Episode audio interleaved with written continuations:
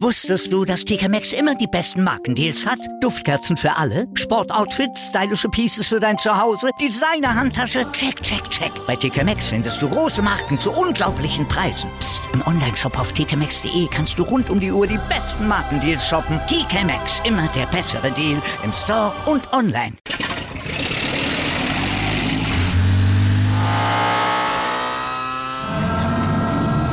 Von 0 auf 100. Aral feiert 100 Jahre mit über 100.000 Gewinnen. Zum Beispiel ein Jahr frei tanken. Jetzt ein Dankeschön, rubbellos zu jedem Einkauf. Alle Infos auf aral.de. Aral, alles super. Chip and Charge. Der Tennis-Podcast mit Andreas Thies und Philipp Joubert. Auf meinsportpodcast.de. Herzlich willkommen zur Nachtwache von Chip and Charge, unserem Kurzüberblick über all das, was passiert ist, während ihr schlieft. Heute habe ich für euch die vier Achtelfinals der Frauen des heutigen Tages im Programm sowie ein Interview mit dem DTB-Präsidenten Dietloff von Arnim. Fangen wir aber an mit den Achtelfinals des Tages. Die Frauen wurden mal wieder in die frühen Slots gesteckt. Ein bisschen hatte man das Gefühl, dass man das erstmal hinter sich bringen möchte, bevor die Jungs die Aufmerksamkeit noch teilen müssen. Ich bin hier etwas sarkastisch und vielleicht war es ja wirklich so, dass der amerikanische TV-Markt für die Frauen sehr interessant ist. Auf jeden Fall alle vier Achtelfinals sind zu diesem Zeitpunkt schon gespielt.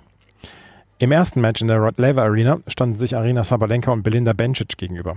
Beide waren hier in bestechender Form.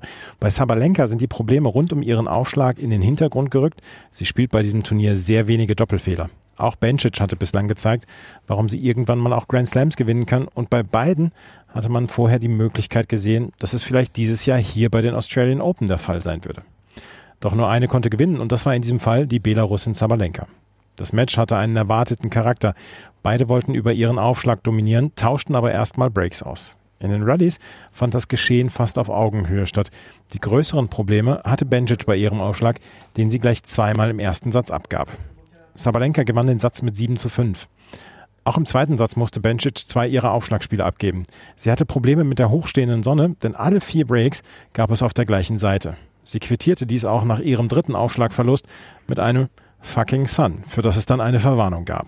Sabalenka gewann am Ende in zwei Sätzen und sieht in dieser Form aus wie eine Favoritin auf den Grand Slam-Sieg. In den Ballwechseln spielt sie ungeheuer sicher, der Aufschlag funktioniert, die Power wird von wenigen Gegnerinnen gematcht. Sabalenkas Gegnerin ist Donna Vekic, die in einer umkämpften Partie in drei Sätzen gegen die 17-jährige Linda Fruvirtova gewann. Vekic, die momentan auch von Pam Shriver beraten wird, steht zum ersten Mal seit den US Open 2019 wieder in einem Slam-Viertelfinale. Das andere Viertelfinale bestreiten Karolina Pliskova und Magda Linette. Pliskova siegte in zwei Sätzen gegen Zhang Zhuai und machte dabei besonders im ersten Satz einen starken Eindruck, als sie nur 13 Punkte abgab und den mit 6 zu 0 gewann. Lynette ihrerseits sorgte für eine Überraschung, indem sie die Siegemund-Bezwingerin Caroline Garcia in zwei Sätzen besiegte. Wenn man vor dem Turnier darauf gewettet hätte, dass eine Polin das Viertelfinale erreicht, hätte man nicht viel dafür bekommen. Bei einer Wette, dass Linette die Spielerin unter den letzten acht ist und nicht Iga Swiatek, wäre die Quote wohl deutlich höher gewesen. Bei den Herren war zu dem Zeitpunkt der Aufnahme noch kein Match beendet. Im Juniorinnenwettbewerb verlor Carolina Kuhl gegen die an neun gesetzte Russin Alina Korneeva. Ella Seidel und Sonja Gienbaeva sind erst morgen im Einsatz. Da es heute bislang so wenig Sportliches zu besprechen gab, habe ich heute noch ein kleines Special für euch. Nach dem Match von Laura Siegemund gegen Caroline Garcia am Samstagabend hatten die Kollegen vom ARD Hörfunk und ich die Möglichkeit, mit dem DTB-Präsidenten Dietloff von Arnim zu sprechen. Von Arnim ist hier, um quasi seinen Wahlkampf für die Wahl zum ITF-Präsidenten im September in Cancun zu starten. Nachmittags hatte es schon eine größere Presserunde gegeben. Als erstes äußerte sich von Arnim zum Abschneiden der DTB-Profis. Gut, wir hatten zehn Spieler und Spielerinnen hier im Hauptfeld. Das ist in Ordnung, glaube ich. Ob direkt qualifiziert oder über Qualifikation. Das muss auch, glaube ich, so wie es auch sich dargestellt hat, unser Anspruch sein. Aber da muss man sagen, das kann nicht unser Anspruch sein vom deutschen Tennis, dass wir in der zweiten Woche vom Grand Slam Turnier keine Spielerin oder keinen Spieler mehr haben. Jetzt müssen wir sicherlich das nochmal auch an das ganze Trainerteam zurückspielen und sagen, ist das jetzt ein einmaliger Ausrutscher oder ist das eigentlich auch tatsächlich ein strukturelles Problem, wo wir besser werden müssen? Und dann müssen wir es genau uns, sag ich mal, anschauen und dann tatsächlich die Schlüsse daraus ziehen, was wir machen. Ich bin ganz optimistisch, dass wir beim nächsten Grand Slam Turnier ein bisschen besser aufgestellt sind. Aber trotzdem muss man sich genau angucken, ist es eigentlich tatsächlich nur mal ein Ausrutscher oder ist das nicht der Fall? Und wenn nicht, muss man da andere Schlüsse daraus ziehen. Wir fragten danach, was in anderen Ländern wie den USA zum Beispiel besser läuft. In den beiden Hauptfeldern der Profis standen insgesamt 30 Spielerinnen und Spieler aus den USA. Ja, ich glaube, erstmal gut, die Amerikaner haben eine große Breite, die Tennis spielen. Ja, wir sagen mal, wir haben mehr Mitglieder, aber das in Amerika nur mehr Tennis gespielt wird, größere Bevölkerung ist oder so. Dann hatten die Amerikaner ein auffallendes Loch. Aber ich glaube, wir müssen uns tatsächlich genau angucken. Wir haben ja viele Tennisspieler und wir haben eine positive Nachricht im deutschen Tennis, dass wir steigende Mitgliedszahlen haben. Also von der Breite den Kindern, die, die das Angebot Tennis zu spielen auch gerne annehmen, scheint es zu stimmen. Aber nach oben scheint der Transport dann in der Leistungsdichte nicht so richtig zu klappen. Und deswegen müssen wir es analysieren, was machen dann andere Länder eigentlich besser und was können wir von denen eigentlich lernen, was können wir abschauen. Und das müssen wir, glaube ich, gerade in der Jugendarbeit intensiv machen und uns auch nicht mal zu schade sein und zuzugeben, dass andere Länder vielleicht bessere Konzepte haben. Ich würde sagen, zehn Spieler im Hauptfeld zu haben, auch wenn wir schon mal 15 hatten, das ist in Ordnung erstmal. Das ist auch nicht schlecht für unsere Nation. Das müssen wir nicht so sehen. Dass in anderen Ländern mal mehr ist, mal weniger, ist vollkommen in Ordnung. Aber wenn jemand, wenn ein Land wie in Amerika plötzlich oder USA müssen wir dazu sagen, plötzlich so viel mehr Spieler hat und auch junge Spieler hat, die jetzt nachrücken, dann sollten wir tatsächlich uns das mal angucken und auch tatsächlich eruieren, mit den Bundestrainern zusammen und sagen, wo kommt das her? Die Kanadier waren mal vor ein paar Jahren besser, das ist jetzt hat sich nicht so ganz fortgesetzt, sind etabliert mit ihren Spielern in Top Ten. Was machen die Italiener eigentlich anders und was müssen wir eigentlich anders machen, um es dann so aufzustellen, um auch den Erfolg zu haben? Denn das muss in Tennis Deutschland unser Anspruch sein. Wir sagen immer, als mitgliedstärkster Verband auf der Welt müssten wir ja auch hier tatsächlich ein bisschen bessere Ergebnisse haben. Wir fragten danach, was man in Deutschland machen kann, um das Ergebnis bei diesen Grand Slams auch in Zukunft zu verbessern.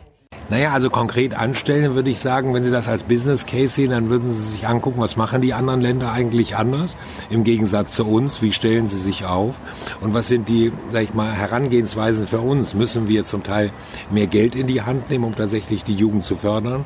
Wir müssen sicherlich eins machen, das wissen wir schon, das machen wir im Jugendbereich schon.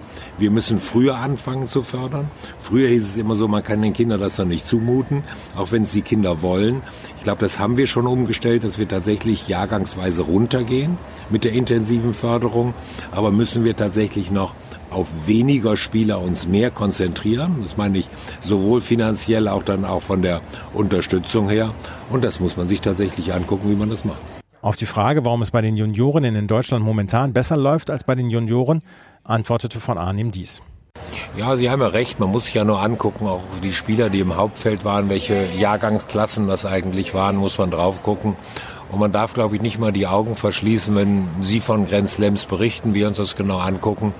Ich meine, in den letzten Jahren immer Sascha Zverev von Angie Kerper das vielleicht, und wenn wir da ein Thema haben, das ein bisschen überdeckt haben mit ihren grandiosen Auftritten oder so. Und deswegen müssen wir gucken, ist es tatsächlich nur ein, was ich gerade gesagt habe, ein Ausrutscher, ein strukturelles Problem. Aber da haben Sie schon recht. Wenn man sich die, genau die Altersklassen anlegt, dann fehlt bei den Männern sicherlich ein bisschen mehr der Nachwuchs als im Augenblick bei den Damen. Dann kamen wir zum ITF-Thema und weswegen von Arnim auch in Melbourne ist. Er stellt sich gegen David Haggerty zur Wahl. Haggerty hatte letztens verkünden müssen, dass der Vertrag mit Cosmos und der ITF nicht weitergeführt wird und dabei keine gute Figur gemacht. Der Davis Cup, bis vor etwa 15 Jahren noch die Paradedisziplin der ITF, ist nach vielen Reformen zu einer Randnotiz verkommen. Aber von Arnim konnte gute Nachrichten für die anstehende Davis Cup-Begegnung des DTB in Trier gegen die Schweiz verkünden. Also in Trier der Zuspruch ist hervorragend. Wir haben ja Davis Cup endlich mal wieder ein Heimspiel, könnten wir sagen. Das ist für viele Sachen, sage ich mal, die wir da haben, schwierig im Augenblick für uns zu organisieren. Wenn wir nur einen Vorlauf von acht Wochen haben, eine Halle zu finden und das, sage ich mal, die ganze Maschinerie anzuschmeißen. Aber wir werden in Trier an beiden Tagen ausverkauft sein. Und das können wir jetzt schon sagen. Da ist auch für die Leute gar nicht so entscheidend, wer spielt. Also das Davis Cup Format ist beliebt. Zverev spielt auch keine große Rolle so in dem Umfeld? Naja, die hätten vor, wenn sie ein Ticket vor vier Wochen gekauft haben, hätten sie noch nicht sicher sagen können, ob er spielt. Er hat ein klares Commitment abgegeben, dass er spielen will. Aber die Leute haben früh schon nach Davis Cup Tickets tatsächlich nachgefragt und haben das gemacht. Und ich sage weiter, es ist eine tolle Möglichkeit, mit dem Davis Cup für Tennis Werbung zu machen. Wir müssen nicht nur an einem Standort in Deutschland spielen, wir können mal in Trier spielen, davor haben wir in Düsseldorf gespielt, davor haben wir in Hamburg gespielt, den Davis Cup. Also wir können tatsächlich durch ganz Deutschland gehen und für Tennis Werbung machen. Das, glaube ich, ist auch der große Vorteil vom Davis Cup. Und die zweite Diskussion, die Sie jetzt haben mit dem Format und was da weltweit passiert ist, das ist ein bisschen, würde ich sagen, mit großen Augen anzugucken. Da muss man daraus lernen und da müssen wir alle, sind wir alle gefordert als Länder tatsächlich hier unsere Meinung zuzugeben, um aus dem Davis Cup tatsächlich, ich will nicht sagen, das zu machen, aber mindestens das zu halten, für was der Davis Cup mal stand. Das ist der Mannschaftswettbewerb, der total beliebt ist in allen Ländern, aber wir müssen am Format sicherlich nochmal arbeiten. Aber ist denn das Format das Richtige? Der Davis Cup an sich sei das richtige Format, meinte von Arnim. Ich glaube, wir dürfen eins bei der ganzen Sache immer nicht verkennen. Wir in Deutschland haben viele ATP-Turniere und viele WTA-Turniere und sind es gewohnt, dass die Weltklasse nach Deutschland kommt. Das ist nur in 30 Ländern der Fall, die ATP-Turniere haben, wenn man jetzt an den Davis Cup beim Herrentennis denkt. Und die anderen 180 Länder, in denen Tennis gespielt wird, ähm, sehen die Weltklasse nie. Und der Davis Cup kann diese Weltklasse in die Nationen bringen. Und deswegen müssen wir dafür sorgen, dass dieses Heim- und Auswärtsspiel, dieser Modus, der einmalig ist, dass der in irgendeiner Form auf jeden Fall für die Länder erhalten bleibt. Vielleicht muss man überlegen, eine längere Planbarkeit mit Gruppenphasen sich überlegen. Es gibt viele Möglichkeiten, die man jetzt nicht einfach, weil das alte System im Augenblick mal von der ausrichtenden Agentur vor die Wand gefahren worden ist. Ähm, aber wir müssen uns intensiv Gedanken machen, wie wir den Mannschaftswettbewerb, der so attraktiv ist, tatsächlich am Leben erhalten. Und wie kam es jetzt zu seiner Kandidatur für das Amt des ITF-Präsidenten? Ich bin gefragt worden, ob ich das mir vorstellen könnte, bei der ITF so ungefähr mitzumachen, beziehungsweise als Präsident zu kandidieren. Ich habe mir das überlegt und habe dann gesagt, ja, ich möchte gerne was fürs Tennis machen. Jeder, der mich kennt, weiß, dass es mir eigentlich diese Posten so egal sind. Ich würde gerne für den Sport Tennis was machen. Mein ganzes Leben damit zu tun gehabt. Und mir würde das als Herausforderung Freude machen, zu sagen, ich will was im Tennis besser machen. Und ich glaube, wir sollten nicht nur über Mannschaftswettbewerbe und Profiwettbewerbe reden, sondern eine ganz wichtige Aufgabe ist tatsächlich, dass mehr Leute, Menschen Tennis spielen, gerade Kinder Tennis spielen. Und wir sind, wenn wir das auch in Deutschland nur als Beispiel hier sehen, wir sind der drittgrößte Verband. Wir haben unglaublich viele aktive Tennisspieler, ja. Und das ist beliebt bei Kindern, bei Erwachsenen bei Jungen, bei Mädchen. Wir sind tatsächlich in der, in der Breite der einzige Gendersport in Deutschland, den wir haben, der so vertreten ist. Und ich glaube, deswegen lohnt es sich, für diesen schönen Sport einzutreten. Im letzten Teil des Gespräches geht es um seine Kandidatur, sein Programm und auch seine Vision für die ITF. Ja. Was, was ist denn Ihre Vision? Sie wollen Sie, also Sie haben Ihren Hut in den Ring geworfen. Was ist Ihre Vision für die ITF, sagen wir mal, für so eine Amtszeit von fünf Jahren? Wo möchten Sie, ähm, dass die ITF dasteht nach fünf Jahren? Ist ja, was wir gerade gesagt haben, sind ja nicht nur die Mannschaftswettbewerbe, die wir da haben. Na, ich glaube, eins in der ITF ist ganz wichtig. Es haben viele Nationen, weil die Kommunikation nicht stimmt, sich so ein bisschen abgewendet von der ITF. Wir müssen diese Nationen wieder alle an einen Tisch bringen und wir müssen die Nationen tatsächlich fragen, was wollt ihr? Wir müssen mit denen tatsächlich und was bisher leider, was ich vermisst habe, was viele Nationen vermisst haben, tatsächlich uns austauschen. Da ist so viel Expertise am Tisch, die man viel mehr nutzen kann. Und ich möchte erst mal gucken, dass die Tenniswelt wieder weltweit zusammenwächst. Wir müssen für, als ITF für Tennis stehen was wir da machen. Und die ganzen anderen, das heißt immer so schön Governing Bodies, ob es eine ATP ist oder eine WTA oder ob es die Grand Slams sind, die haben alle Eigeninteressen in der Vermarktung, was sie machen wollen. Wir müssen für den Tennissport stehen. Wir müssen gucken, dass Kinder und Jugendliche in der Breite viel mehr Tennis spielen. Und wenn es das gelingt, dann wird der Profisport auch automatisch besser aufgestellt sein. Sie haben gerade die anderen ähm, Entitäten angesprochen. Wir haben die vier Grand Slams, wir haben ATP, WTA, wir haben die ITF. Sitzt die ITF eigentlich im Moment nur so ein bisschen am Katzentisch? Weil wenn man das sieht, die Grand Slams machen eigentlich, was sie möchten. Gerade wenn man 2020 zurückschaut, dass die French Open einfach von jetzt auf gleich gesagt hat, wir ändern unseren Termin. Und die ITF hat man das Gefühl im Moment, hat im Moment kein Mitspracherecht, beziehungsweise ist vielleicht sogar im Moment die schwächste dieser Organisation.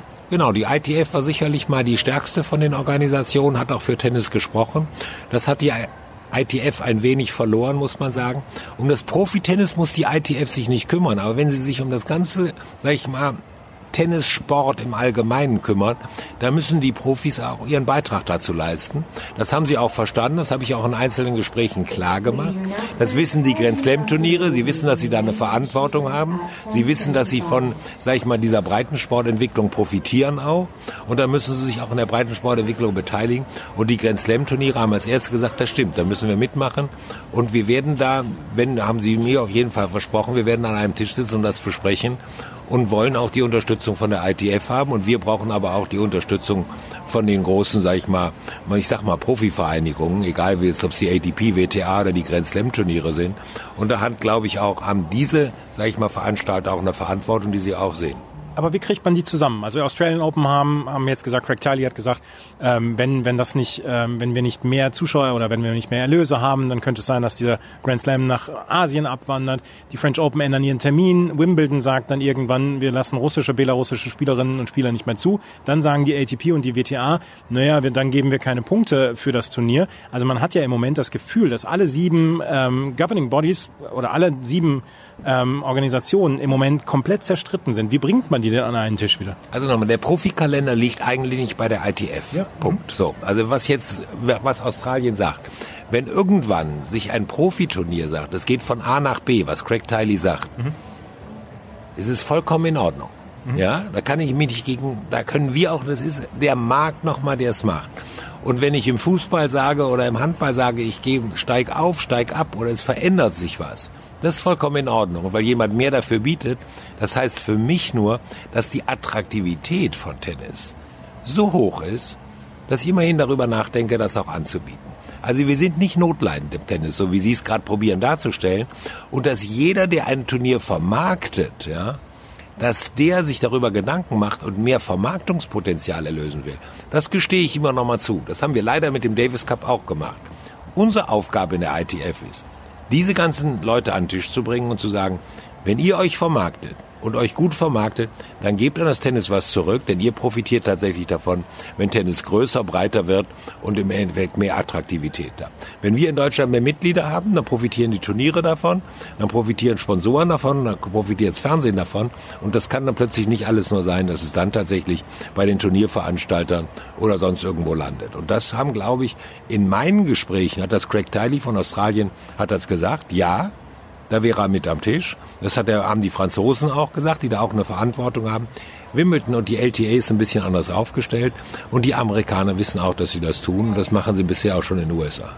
Wenn Sie jetzt ähm, Präsident werden wollten oder sollten von der ITF, haben Sie sowas wie einen 100-Tage-Plan? Was soll in den ersten 100 Tagen geschehen? Haben wir ja gerne bei Politikern, dass wir, dass wir dann sagen, was muss in den ersten 100 Tagen passieren? Naja, sicherlich ist man Sportpolitiker, aber in den ersten 100 Tagen kann nichts passieren. Ich glaube, das Erste, was in den 100 Tagen passieren muss, tatsächlich, dass die Kommunikation besser ist.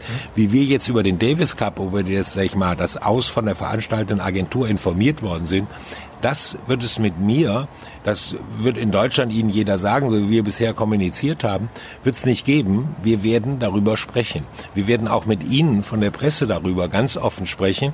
Und wir sind dankbar für jene Meinung. Wir müssen nachher nicht auf dieselbe Meinung kommen, aber wir sollten wenigstens mit allen, die am Tennis interessiert sind, diskutieren und uns genau überlegen, wieso wir eigentlich zu welcher Entscheidung kommen. Und wenn ich die Entscheidung Ihnen dann nicht erklären kann, dann scheint ja irgendwas faul zu sein.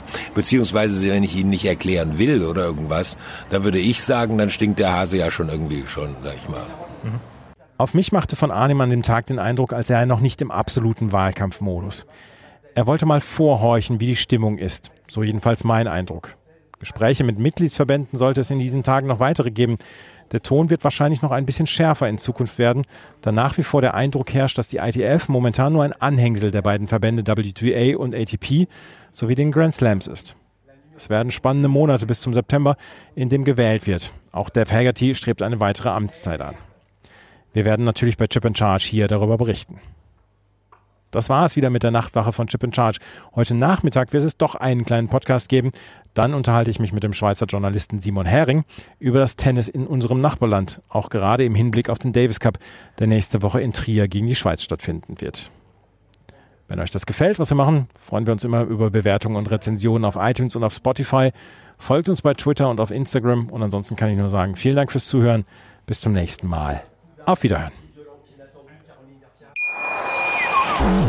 Wusstest du, dass TK Maxx immer die besten Markendeals hat? Duftkerzen für alle, Sportoutfits, stylische Pieces für dein Zuhause, Designer-Handtasche, check, check, check. Bei TK Maxx findest du große Marken zu unglaublichen Preisen. Psst. im Onlineshop auf tkmaxx.de kannst du rund um die Uhr die besten Markendeals shoppen. TK Maxx, immer der bessere Deal im Store und online. Wieder live von Ihrem Toyota-Partner mit diesem Leasing-Auftakt. Der neue Toyota Jahreshybrid. Ab 179 Euro im Monat. Ohne Anzahlung. Seine Sicherheitsassistenten laufen mit und ja, ab ins Netz mit voller Konnektivität. Auch am Start die Toyota Team Deutschland Sondermodelle. Ohne Anzahlung geht's in die nächste Runde. Jetzt los sprinten zu Ihrem Toyota-Partner.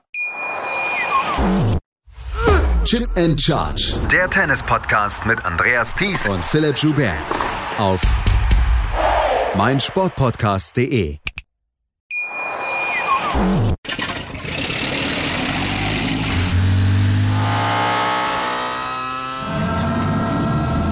Von 0 auf 100.